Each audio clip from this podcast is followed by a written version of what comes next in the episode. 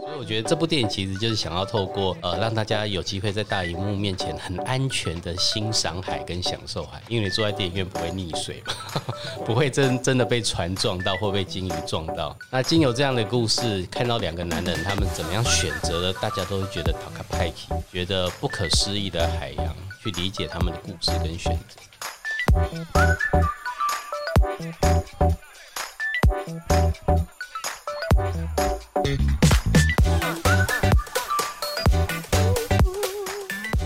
Hello，各位重疾 Podcast 的听众朋友，大家好。呃，我是老皮边国威哈。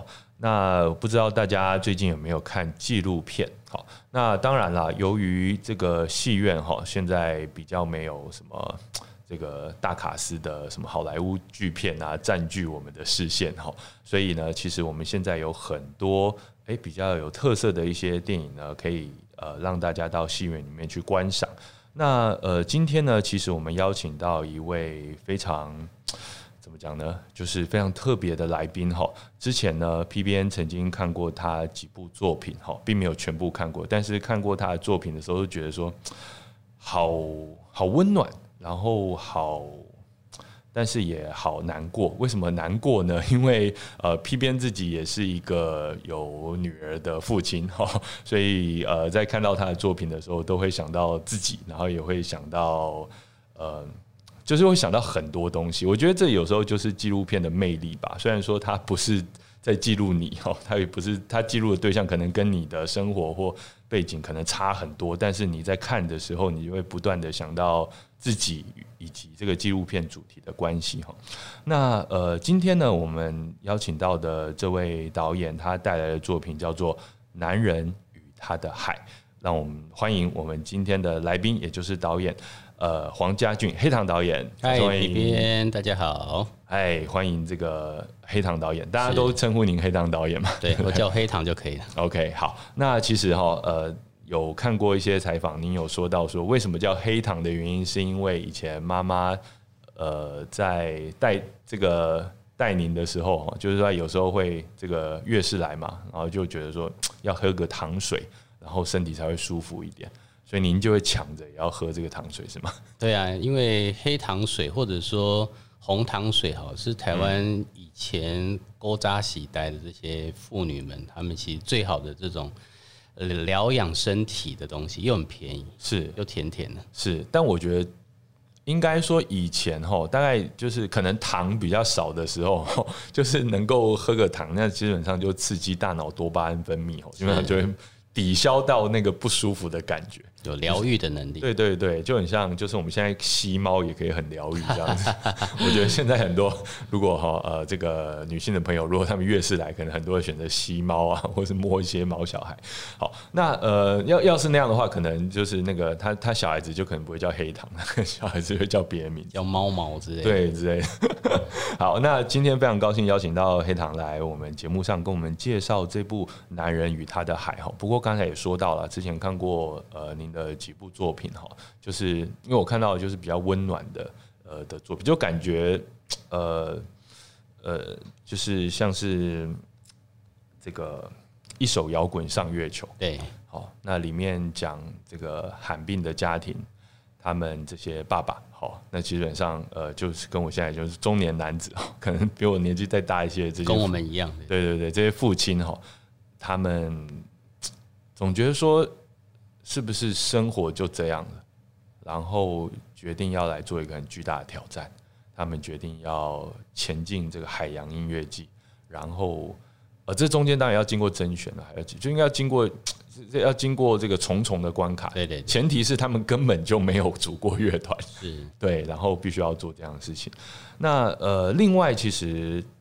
第一部纪录片，如果我这边记忆没错的话，应该是《飞行少年》。是是，好，那《飞行少年》后来甚至我不知道是导演这个纪录片的名字叫做《飞行少年》之后，于是后来大家都常就是以《飞行少年》来称呼这些可能对，没有错，我应该就是导演您这部片名的原因嘛？因为最早这些呃，《飞行少年》记录的是一群在安置机构里面有偏差行为。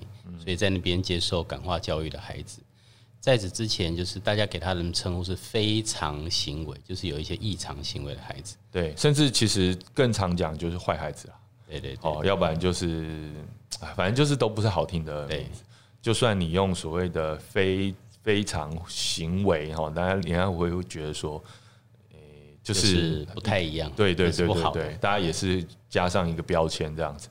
但是当导演这部片名哦，这个纪录片叫做《飞行》，也就是 Fly 的这个飞行少年之后，然后在这个故事里面描绘了这群二三十个小孩子，他们要也一样要做一个非常巨大的挑战，他们要骑着单轮车环岛。对，二十天一千公里，对，那中间当然，呃，导演就全程记录他们之间的啊，包括练习过程中的，呃，这些从无到有的过程。对对对，很多甚至有冲突啦，哦，对有这些事情，那些情感都被记录下来。那我觉得后来大家也就开始用“飞行少年”，就是说这种私私下标签的的的的的过程，其实是蛮蛮难的。对但是这部纪录片做到了，其实是真的很佩服导演这样子。那呃，其实导演在拍摄纪录片以及广告的经验其实蛮丰富的哈。那这次带来的《男人与他的海》，之前的片名据说是原本是叫《飘岛》，对不对？呃，还是说他原本是另外一个另外一个作品？没有？本来一开始拍这部片，那时候想的片名的确叫做《飘岛》了。嗯，因为那时候拍的就是我，其实我这部片要细说从头，就是跟大家介绍一下，它讲的是两个男人的故事，一个是台湾年轻人都认识他的海洋文学作家，叫做廖鸿基。是那一个是在台湾第一个在水下进行专门拍鲸鱼跟海豚的摄影师，潜水下去拍照，叫金磊。嗯，那拍这两个人，其实呃，某种程度那时候我的状态就跟他们一样，很具理想性啊。因为拍纪录片、做电影的人就是那种非主流，大家觉得很浪漫、不切实际的人。这两个在海上漂或者在拍照的人也是一样。所以那时候我其实刚开始拍他们故事，就觉得哇，有几个志同道合，然后一样很浪漫的人，不被理解的那种、那那种状态的故事，拍起来应该是轻飘飘的吧？应该就是比较形而上，甚至形式走在前面。都是哲理啊，都是这种，对，包括对海的那种意象的理解，是对世界的向往啊，对对对对海洋的憧憬这样子。或者就是那一种，其实我们的孤单嘛，哦。我们的孤独，那种创作者的孤独。OK，那那在拍完片之后，因为我的女儿，我第一个孩子出生了，嗯我变成了一个爸爸，所以我的生活也不再这么的浪漫了，他他是很赤裸裸、血淋淋的，对，是就是每天在跟自己挣扎拉扯，所以那个时候才把这个呃很形式的片名，甚至是片子的走向，从飘岛变成了以爸爸跟男性情感为主的男人与他的海。了解。所以说，其实中间也有经过自己人生的改变，然后也影响了这部作品的走向，这样子。对，那可是之所以会去呃寻找这样的题材，一位是廖鸿基先先呃作家，另外一位是金雷摄影师。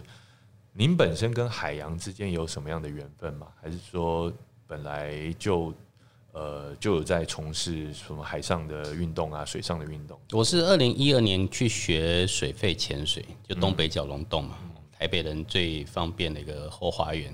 那在学潜水之前，其实我跟很多台湾人一样，是距离海比较遥远，甚至怕海，因为从小就被教育说水很危险嘛。对啊，老实说，呃，我就问听众朋友好了，您自己现在听到这边扪心自问，有没有曾经就是跳进海里这件事情？然后说我没有，我真的没有，就是说，呃，有坐着橡胶船啊，去那种就是毕业旅行啊，然后去那种，但是你说有没有跳进海里这件事情？没有，没做过。我们好像，我们台湾其实是海岛嘛，海就在我们周边嘛。对啊。可是我们对海的关系好像就是把它放在遥不可及的什么，特别跑去 Okinawa 啊、巴厘岛啊，感觉反而要坐个飞机出去到那些国家，是。海反而离自己比较近，，很然后才能够享受 enjoy 海。但在台湾就觉得海好像就是一个围墙把我们困在里头的感觉。对啊，不知道为什么哎、即使是呃，当然呃，可能有一些法规的关系，可能因为生活距离的关系，但是我总觉得就是您刚才讲的这种隐隐然的感觉，就一直在我们心中。对，我觉得这个是整体社会的氛围啦，不管是制度上，或者说整个呃，大家每天接收到的讯息都告诉我们说，哦，现在又有年轻人台风天哦，跑到海边去冲啊，然后大家就开始攻击呀。哦，对哦，就是大家就会，虽然说有这些勇者，不管他们行为你信支不支持，但是就是反而呈现的方式都是比较负面的。对对对对，就一直把妖羞哦，对，把把海给妖魔化了吧。包括去潜水，其实台湾的潜水人口蛮多的，大概有二十几万人在潜水。稍微有一个人发生意外，然后被放的很大，好像就是在告诉大家，潜水这件事情真的太危险了，你不要再来了这样。哎，对哦，因为我自己身边有很多朋友，他们也会呃，就像导演一样去呃这个水肺潜水啊，或是更呃从难的到简单的都有哈。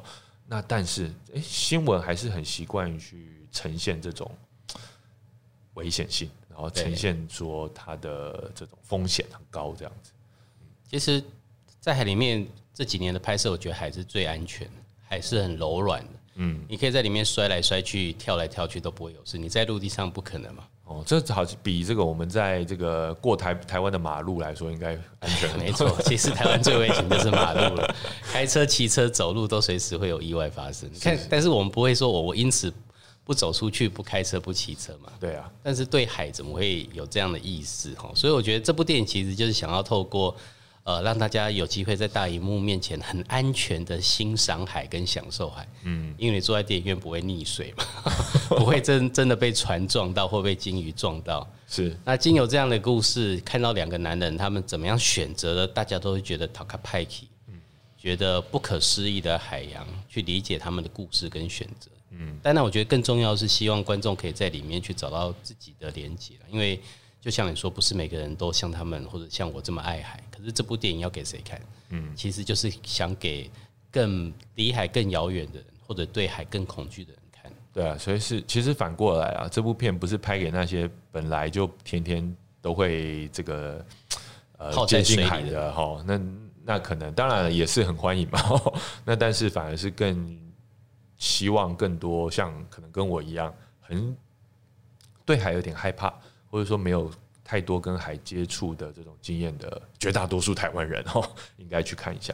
但是这出呃，应该说这部纪录片其实除了我们两位算主角好的刻画之外，还有主角哈，另外一个主角应该就是海洋了哈。那但是海洋有很多面向啊，有很环境生态的面向，有呃这种巨大生物，然后我们看人就。为之这个敬仰的这种画面，那呃，您在拍这部纪录片之前，您对海洋的各种议题是了解的吗？呃，怎么说呢？身为一个老文青，应该跟大部分台湾的文青们，对很多社会议题或环境议题都会在乎。对，但是真正我们了解或投入多少，都未必，都是有距离的。嗯，我还没开始拍这部片，还没开始潜水之前，其实所有的这些海环境，包括海洋问题，也是会跟着大家觉得很重要，理所当然嘛。但我就是对海不了解，所以到底海被破坏到什么程度，它现在最需要什么样子的协助，我也是一知半解。嗯，因为我们听到像是呃，不管是我们眼睛看得到的什么海洋的垃圾啊，或是鱼群的消失啊，又或者说珊瑚礁的白化啊。呃，那或者是有些是眼睛看不到的，像是但皮肤可能感觉到的，什么海水温度上升啊，海洋酸化啊，哦这些东西，甚至微塑胶哦，那真的是眼睛又看不到了，太多议题了。对啊，那我我我当时能做就是跟着转分享。嗯，我觉得真正要去付出行动，得要先从认识它开始。所以，当我二零一二年跳到水里面去潜水之后，我甚至在海里面亲自目睹了这一些环境的哀愁。哦，上了岸之后，我才觉得，哎，我真的需要好好的呃为它发声，去捍卫它。您看到了一些什么东西？呃，如果以台湾周围，其实最常见，当然就是海底的那一种景象，其实是就是就是一片一片一片枯萎嘛，珊瑚。都被破坏了，然后甚至长出一些很畸形的珊瑚，因为可能又因为海水的污染嘛。OK，然后鱼很少，而且很小，因为都被抓光了。哦，那再来当然就是垃圾到处飘，那些渔网、鱼钩啊，就在缠绕在底部的礁石。是是是，其实那个景象是是会让你很心疼的。对，所以大家都说，呃，离台北很近的东北角是其实不太适合潜水，因为下面的风景实在太太太太不怎么样，太单一了。对，我们都是只是下去练习潜水或学潜水，真正潜水还是得到国外的一些大潜点，或者是去绿岛蓝屿。嗯，这样就比较尴尬哈，就是说，呃，台湾虽然被海环绕，被海环绕，但是老实说，当然还是我相信有些点是，呃。这个潜水的景观会是很好的，或者说生态还是保持的还不错的。但是的确啊，可能离离城市近的地方，呃，或者说那个海流，哦，容易把垃圾带到那边的地方，其实可能大家就是潜进去会是觉得很难过，或者觉得说只是一个练习的地方这样子。那呃，其实呃，在这次这部电影当中，呃，除了这个廖鸿基这个作家以及水下摄影师金磊之外，哈，那刚才也提到说，其实有很多这种鲸豚的画面，这些画面是，呃，是是是是您自己，好，就是在这个纪录片过程中去拍下来的，还是说有这个金磊摄影师他从别的地方拍下来，然后再提供给您的？呃，其实拍纪录片对我来讲。最迷人的地方就是真的可以亲自去到每个地方，嗯，跟着这些人一起生活。所以，所以当然我这次要把握机会，真的去拍金鱼了，就自己要 自己去拍的。所以这一次我们除了在台湾的呃东岸花莲太平洋上拍到很多很棒，呃，台湾会常看到的三十种三十多种鲸豚，哇塞！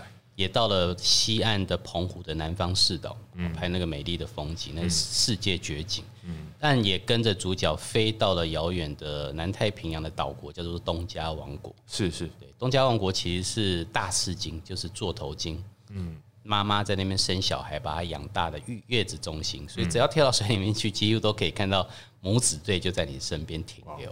哦，那样的景象是也是。如果你没有机会到那个地方，你绝对不敢相信，在世界上居然有这么美、这么震撼的生物。嗯，那您也说到哈，因为这次在制作跟拍摄过程当中，自己也呃有了女儿这样子，所以会不会就是很多这个时时间啊，或者说事情就卡住了这样子？其实蛮刚好，因为我前面花了两年在做拍摄，然后非常逍遥的到处去。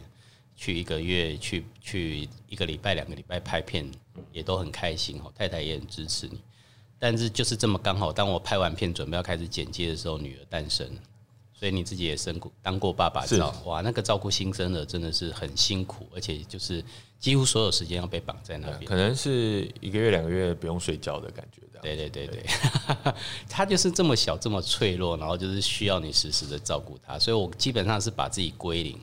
把所有的工作都放在搁在一边了，但随着孩子慢慢长大，你心里面的那种空洞就越来越深，越来越大。就是说，我在哪里？我好像不见了。我的作品什么时候才能够慢慢的完成？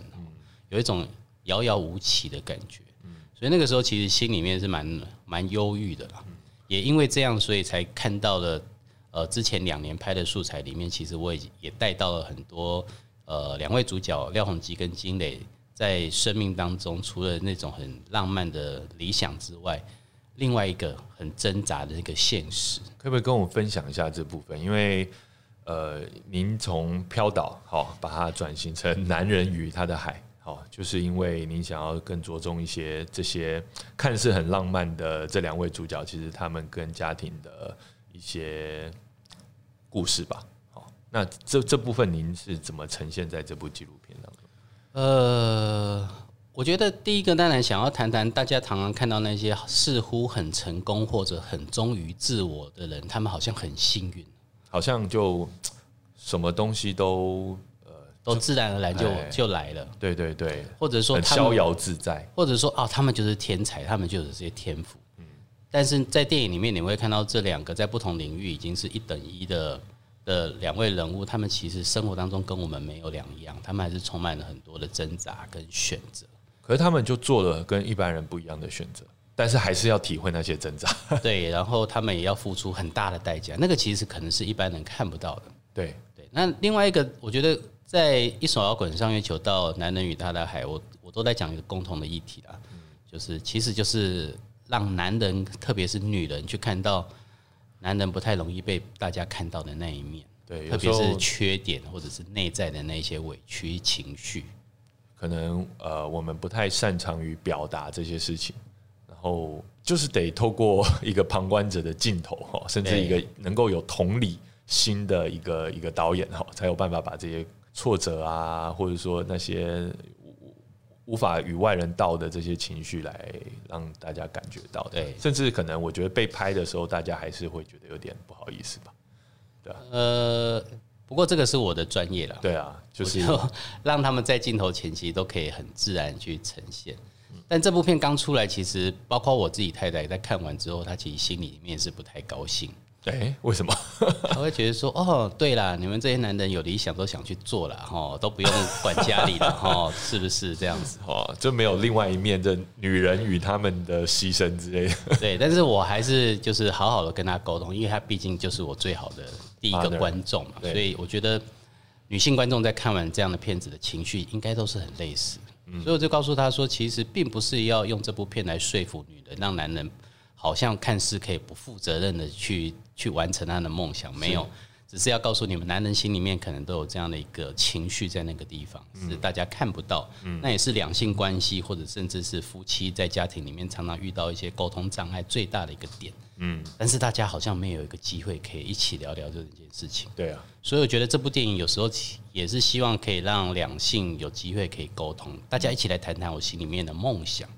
那另外一个，我觉得更广义是希望所有的观众，包括年轻人，嗯，这部电影其实是在提醒你，你心里面是不是也有一片海？但那个海未必是真的海洋，嗯，它可能是一个理想、一个梦想，被你搁在那边很久。对，就像很多呃，当然看过这个日本漫画，都想哦，我要成为海贼王这样子，都有一片海想要前进，对，都有个大秘宝在那边等你。对，但是你可能把它当做啊，太遥不可及，或者是说我我好像被。很多压力、现实绑住，让我不敢出去。那这这部片子《男人与他的海》的两位主角会告诉你说，不管你做的什么样的选择，一定一定都要带付出代价。没有那么好康的事情，就是你可以爽爽的去完成你的梦想。那既然不做在那边空等，要付出代价；做了也要付出代价，那为什么不不出发呢？对，我觉得其实并不是告诉大家说啊，好像有的人就很厉害啊，然后呃，他可以做这些事情啊，而是说。其实你也可以做到，只是你也得付出该付的代价。但是，呃，你可以从这部片的两位主角他们的历程当中看到他们付出的代价，以及他们所所所所所想要追求的事情。是对，我觉得其实就是，因为你算是先看一下，假设自己也这样做的话会怎样啊？当然，并不是每个人都是要到海上就对了。那其实，呃，您跟这两位，呃。呃，就包括我们作家廖鸿基，还有我们摄影师金磊哈，就是在在记录的过程中，肯定一直不断，算是有点朝夕相处这样子哈。那您觉得他们是什么样的人？就是说，您在认识拍摄之前跟拍摄之后有什么样不一样的感觉？呃，其实我二零一六年第一次认识廖鸿基的时候就很喜欢他了。嗯，我觉得基本上我们都是有一些很相似，却也有很多很不同的点的人。那相似的点，当然就是我们都愿意为一些自己的理想，然后很坚持，就是可以，也不能说不顾一切。我们不是不顾一切的，我们是会去取得平衡，然后做一个最好的一个选择的人。金磊或者廖鸿基都是。那再来就是，其实因为爱海的人，我觉得都有一个共同的特质，就是基本上我们都很质朴，嗯，很简单，很真切，不会有太多。呃，很花俏的一些行为或者是说话，其实都是很简单，也未必是直来直往哦。我们其实像海浪一样很温柔的，OK，哦，不会去刺痛别人，是是。但那那个力量其实是很大，就像海的力量，嗯嗯。表面上看起来风平浪静，但其实还是很深的。嗯，就是我们的对话相处不需要太多华丽的话语。就像有些人他会很多哦高来高去的一些专业的话，好像弄得彼此都很厉害、很高尚，但没有。我们讲话说再平时不过，但其实你都知道彼此的生命能量都非常的巨大。我们网网络圈哈，这个做做网络公司的最喜欢那种高来高去的话语，就每天都在高来高去讲一些莫名其妙的英文缩写之类。是，所以有时候也是会就觉得说，哎，这这样是怎样这样子看看这种对话。那呃，所以您对这个呃廖永基作家本身其实就是相处之后，觉得就是很很好的朋友这样子。其实我觉得就是有点像忘年之交了，嗯嗯，因为他也很清楚知道，并不是因为要给我拍到他什么，所以才来配合我。我也很清楚知道，我跟他之间的这种情感的累积，也不是为了要拍他，而是只想从一个几乎大我二十岁的前辈身上得到更多生命的智慧。那他也想要从一个晚辈身上去多增加一些人生的可能性。嗯嗯，例如飘回来之后，诶，我带着他一起去滑雪，因为我冬天是滑雪教练。哦，然后他就想试试看，说滑雪是什么？因为他待的都是海，他很难想象水的另外一种状态变成冰、变成雪是怎样。他真的在六十岁跟我去日本学滑雪，而且学的很好，是是那个初学班里面最好的，哇塞，而且不是只有一次。他后来我不能陪他去，他自己又去了第二次、第三次。嗯，那后来他又问我说：“哎、黑糖，你都是怎么练滑雪的？”我说：“哦其实回来台湾，我为了要滑雪，我去跑马拉松，因为脚力会比较好。”他也开始真的去认真的选了一双便宜的跑鞋，因为他几乎平常都在全台湾各各处演讲，对，所以他到不同的城市，早上都会拎着跑鞋带去，然后早上会跑十公里。哇，所以现在受您受您的刺激做了，也不是，我觉得就是互相的影响啊。嗯，对对对，那您觉得您被他影响了什么东西？我觉得那时候认识廖鸿基，我最佩服他的就是他有办法每天坐在电脑前面认真的写作，长达四五个小时。OK，那我们做创作的人有时候就会很放纵自己啊，灵感没有，还没准备好，然后 d a y l i g h t 就一直迫在眼前，到最后才好像有点像临时抱佛脚，把东西给赶完啊，把稿子给写出来。但我觉得廖永基他是一个非常有纪律的人，他对自己生活的纪律，反而是我这次认识他最大的一个感受。我觉得身为一个创作者，也应该要对自己有纪律。当然，这件事情我们可能都会学从一些国外的一些作家，比例如啊村上春树啊、吉本巴纳纳，他们也会告诉你说，他们也是这样很有纪律的在写作对。对对，但没想到在台湾的作家身上，也看到的确有人是这样落实的，好像大海潮起潮落，每天这样，对，很规律的。嗯但是还是要很有力量的，是是是保持这个力量一直产出下去，这样。对，那呃，金磊摄影师呢？您之前认识他吗？金磊我比较早认识啊，我在二零一二年刚好在学潜水，然后我跟他是在一个很浪漫的地方，叫做法国的坎城认识的。哦，是影展吗？对，我们那时候一起去参加一个影视展，影视展比较特别，它同样是在坎城影展的场地的，嗯，但是我们是去那边卖片子，是是是，我们就一起参加台湾组的一个影视团，然后去那边摆摊，嗯嗯，在台湾区就有一张一张小桌子，我去卖我的纪录片，然后他去帮另外一个导演做翻译，哦，我们就哦，在、他担任翻译的角色，对对，他的语文能力其实蛮好，所以他其实是一个国际的摄影师，他在每年不同的时间点会出现在不同国家拍鲸鱼。嗯所以呃，从那时候就认识了。那后来其实有一直有有彼此在常常往来吗？还蛮长的，因为我们都爱海嘛。嗯，那加上其实后来呃，我有机会拍一些电视台的一些呃纪录短片，所以那时候也其实也有拍他的故事。哦，那有来台北或者我去花莲，其实就是都会见面这样。那没想到后来决定开始拍《男人与他的海》之后，我就在想说，除了廖鸿基之外，应该要多一个主角吧。嗯，那就那就在一样在我身边的廖金磊就是一个最好的人选。但我就好奇啊，那廖鸿基跟金磊他们两个人本来是认识的吗？他们也认识，他们也认识的，但所以三位的缘分是分开建立的，这样子。呃，廖鸿基是花莲黑潮海洋基金会的创办人，是啊，所以他等于是一个精神领袖。对啊，金磊其实就是后来被吸引去，也加入黑潮，甚至他还曾经担任过黑潮的执行长。嗯，那那一次，二零一六年，呃，廖鸿基做的黑潮漂流这个冒险计划的那个船上跟海上，金磊也有一起去。哦，那只是我在电影里面把这两条线分开来，其实也在讲，虽然海这么大，但是有时候生命会让我们交汇在一起。嗯，我就像两头鲸鱼在海上相会，一起游一下之后，又各自往各自的方向去走。那金磊跟廖鸿基，包括我，我觉得我们就是三只在海里面不同的鱼，在这个这一刻交汇了。嗯那其实因为您也提到说这次纪录片给您的一个很大的刺激以及吸引，就是说，哎，可以亲身去拍这些东西哈。那呃，有也有在海底拍摄嘛，对不对？那呃，不管是海底拍摄或船上拍摄，或者其他的场景，呃，有没有遇上什么样的挑战是之前没有遇过的？呃，如果一开始拍廖鸿基黑潮漂流，那个其实是一个风险蛮高、比较危险的一个冒险的计划，因为它一漂就要在海上可能十天甚至一两个礼拜，气候什么时候暴风雨会来你不晓得。对，因为我们是不靠岸的，我们就是二十四小时都在海上。但很有趣是那一次的拍摄却是最平安、最顺利的。哦，我们刚好夹在前后两个台风之间完成。哇！甚至在飘到台湾尾最后一天，呃，台风准备要从上面下来，所以我们其实是是逃回花莲港，刚好循着那个切线离开了这样。对对对，然后一进港一上岸，暴暴风雨就来了，所以很幸运。OK，那再来是这一次要拍摄，我也其实也很担心到底要拍几年，因为这些海洋专家们都告诉我说，这些鲸鱼、海豚在台湾，你真的要非常幸运，一年能够目睹一次，或者两三年能够看到一次就不容易。嗯，但没想到在我们拍摄的时间，只要我们有出击去花莲、出海去，就会拍到。嗯，甚至拍到了廖鸿基他二十年海上第一次看到的画面。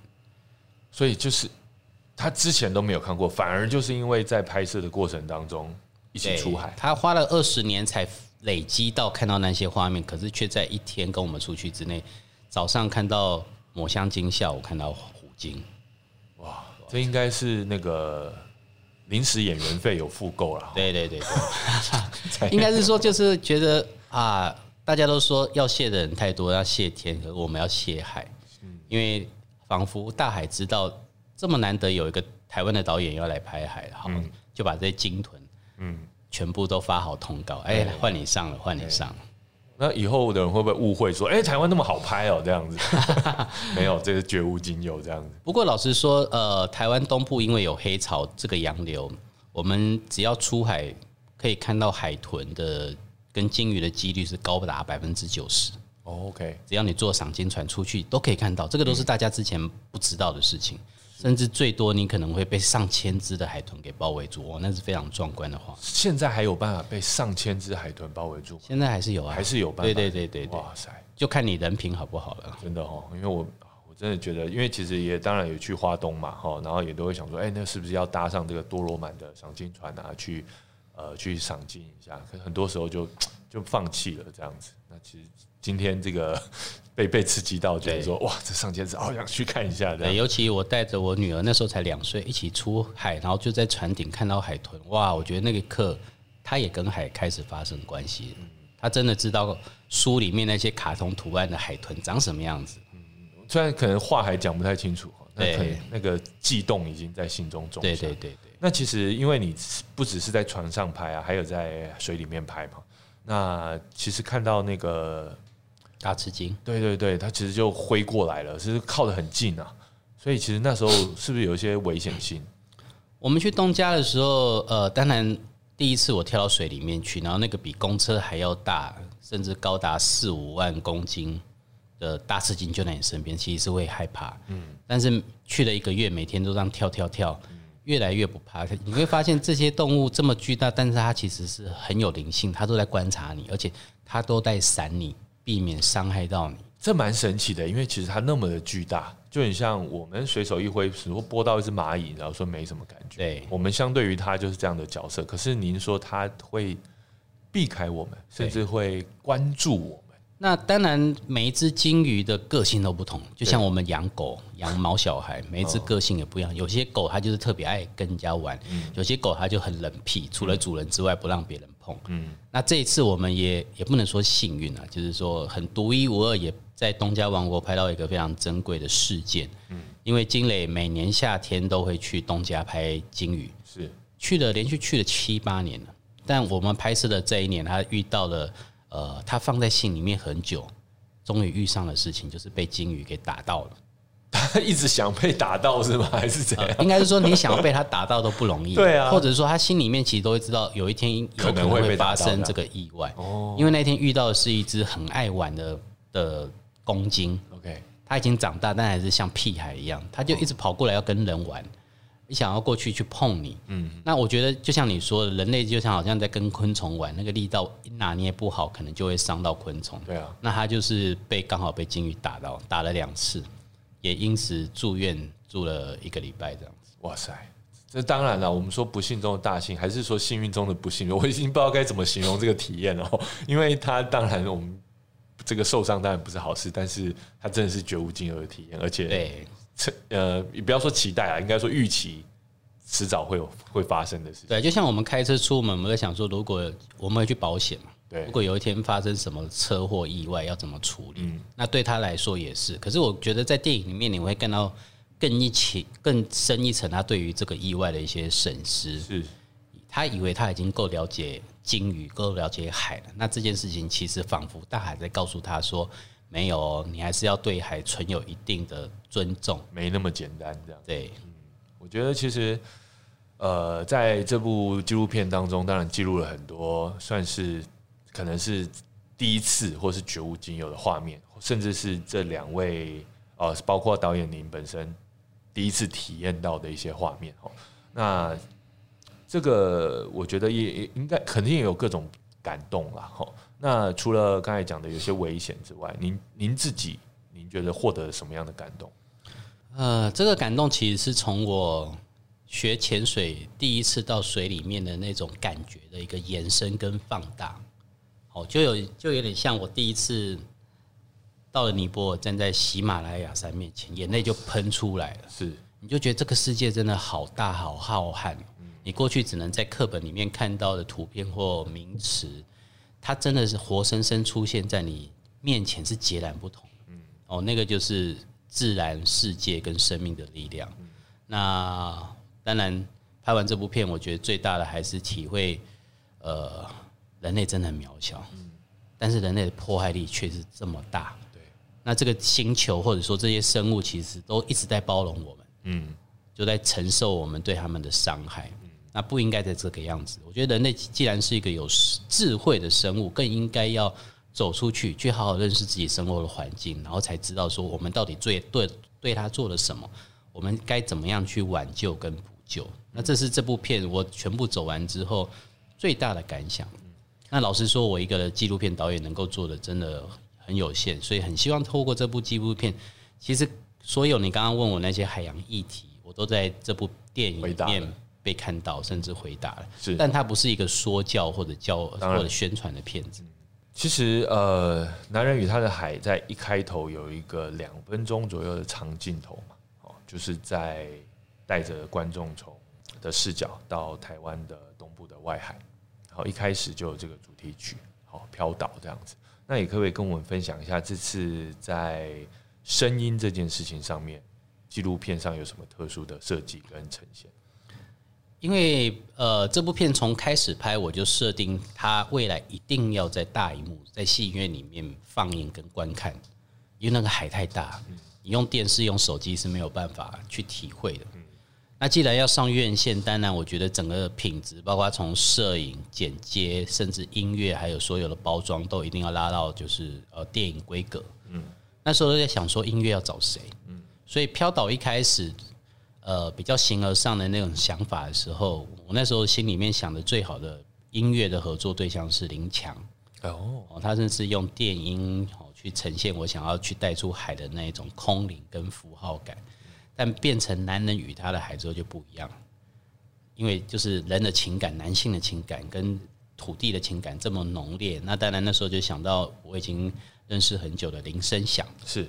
声响其实大家对他的印象真的就是很爱土地啊，然后有很多情感的一个创作者。嗯，但那时候跟他聊，他就跟我说：“哎，导演，伤脑筋哎，我也怕海，怎么办呢？”然后我就说：“哇，太好了！就是因为这样，我们才有机会去撞击出更多不一样的火花。”嗯，所以他就去做了一些功课，回来再跟我讨论。接下来丢给我第二个比较头大的事情，就是说他发现台湾。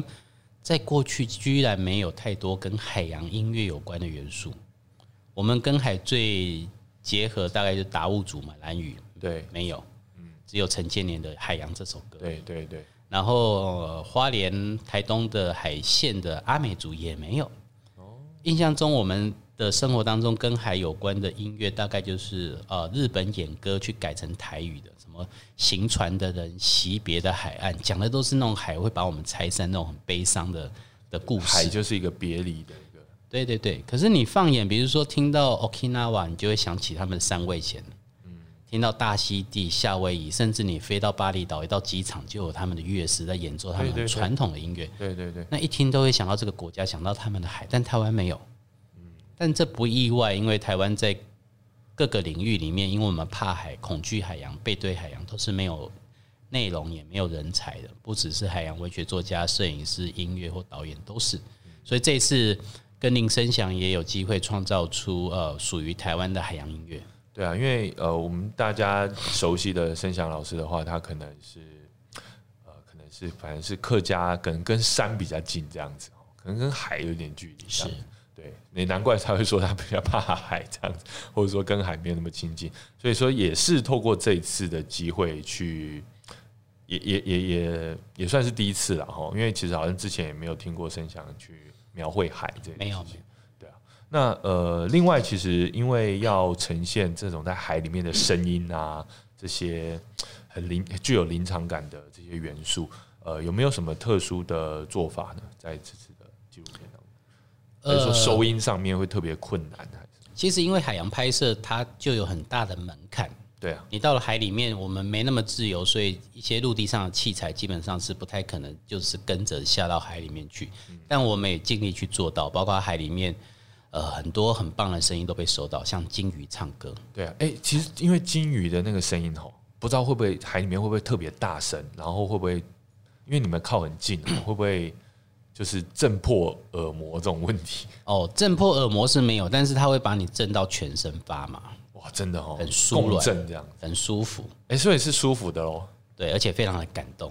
哦，因为。它可以用声音直接影响到我们整个身体的时候，对对对对，好好好好厉害的。对，那个时候也在海里面流泪了，就啊，居然听到了鲸鱼唱歌，然后它它它真的是跟你连接的，从皮肤到心里面是连接在一起。对啊，因为其实这又呃连接到呃我们最近在讨论海洋议题的时候，会讲到说，鲸鱼因为要透过这种呃它的歌声，或者说它的这个。